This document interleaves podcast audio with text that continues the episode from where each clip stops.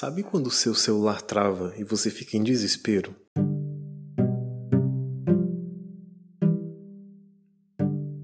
Na primeira vez é um susto, mas depois a gente aprende que em 99% das vezes dá para resolver simplesmente reiniciando o telefone. Todo celular tem uma capacidade de processamento limitada. Quando ocorre alguma situação em que o processamento passa a conflitar, o sistema trava, aí você reinicia ele e tudo volta ao normal. A gente está no meio de uma pandemia que está mexendo muito com o nosso processador, que é o nosso cérebro, né? Que é responsável por supervisionar e direcionar as ações que ocorrem no nosso corpo e na nossa vida também.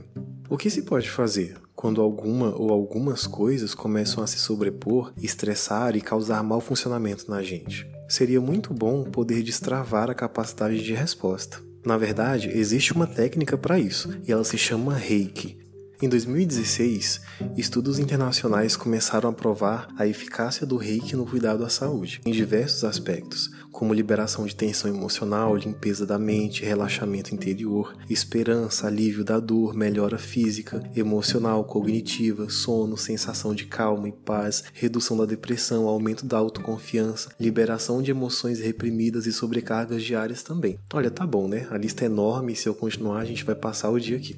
Essa melhora ocorre porque essa prática atua no reequilíbrio global da pessoa, principalmente por meio da estimulação do sistema endócrino imunológico, promovendo o autorrestabelecimento. A energia vital dessa prática age nos aspectos físico, psicológicos e emocionais, melhorando a força de vontade para a mudança de hábitos. No ano passado, um grupo de pesquisa da UFRG acompanhou pessoas diagnosticadas com depressão e ansiedade e fizeram cinco sessões de reiki. No final, a declaração dos pacientes foi de encher os olhos. Ah, eu vou deixar um link com esses estudos aqui na descrição, um manual de reiki também para te ajudar a entender melhor essa técnica e um link do nosso Instagram. Lá você consegue ficar sabendo de tudo que está acontecendo e pode conversar com a gente também. Voltando, o reiki não tirou o problema dessas pessoas. Na verdade, ele tirou essas pessoas dos problemas, e uma vez que elas estavam fora dos problemas, elas sentiram paz. Essa calma permitiu que elas olhassem suas próprias vidas de fora, sem estar absorvidas naquele embaraço de funções sobrepostas. Lembra do telefone? Assim, reiniciando, elas tiveram oportunidade de fazer uma atividade que é exclusiva do ser humano que é unir criatividade, o raciocínio e a abstração para resolver cada uma das situações, situações que agora elas podiam ver por conta própria. Tá entendendo? Elas começaram a identificar os pontos que precisavam de correção sozinhas, sem intervenção de ninguém. Uma dessas pessoas disse o seguinte: abre aspas. Agora me sinto como se tivesse feito as pazes com a vida, mais alegre, menos negativa em relação aos problemas do dia a dia. Fecha aspas.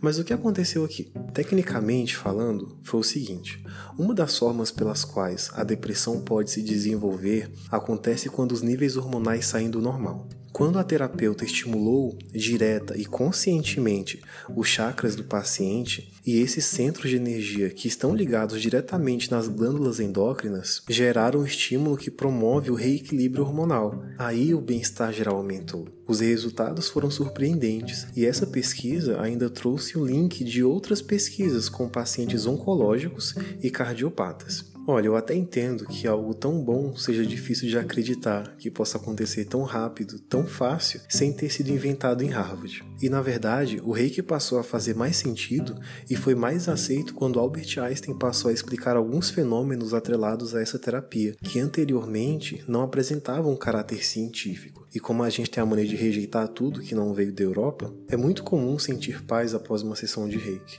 É realmente como reiniciar o telefone.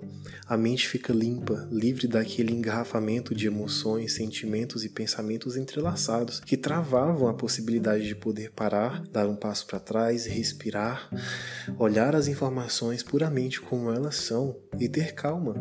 Calma para construir um jeito criativo de resolver cada situação. O mesmo efeito é buscado por outras terapias, como a TCC, que é a terapia cognitivo-comportamental. A diferença é que, se você fizer TCC, você vai demorar o dobro do tempo para conseguir a mesma resposta que você consegue em cinco sessões de reiki.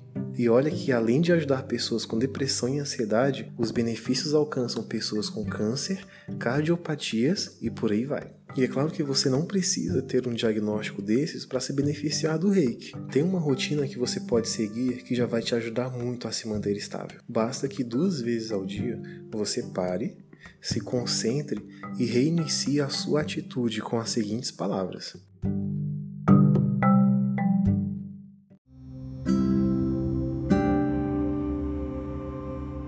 Só por hoje eu sou calma. Só por hoje eu sou paciente. Só por hoje eu sou grato. Só por hoje eu sou dedicado. E só por hoje eu sou gentil com as pessoas. Faça isso e depois me conta se o reiki precisa fazer parte da sua vida. E agora, com sua licença, eu vou ali reiniciar meu telefone.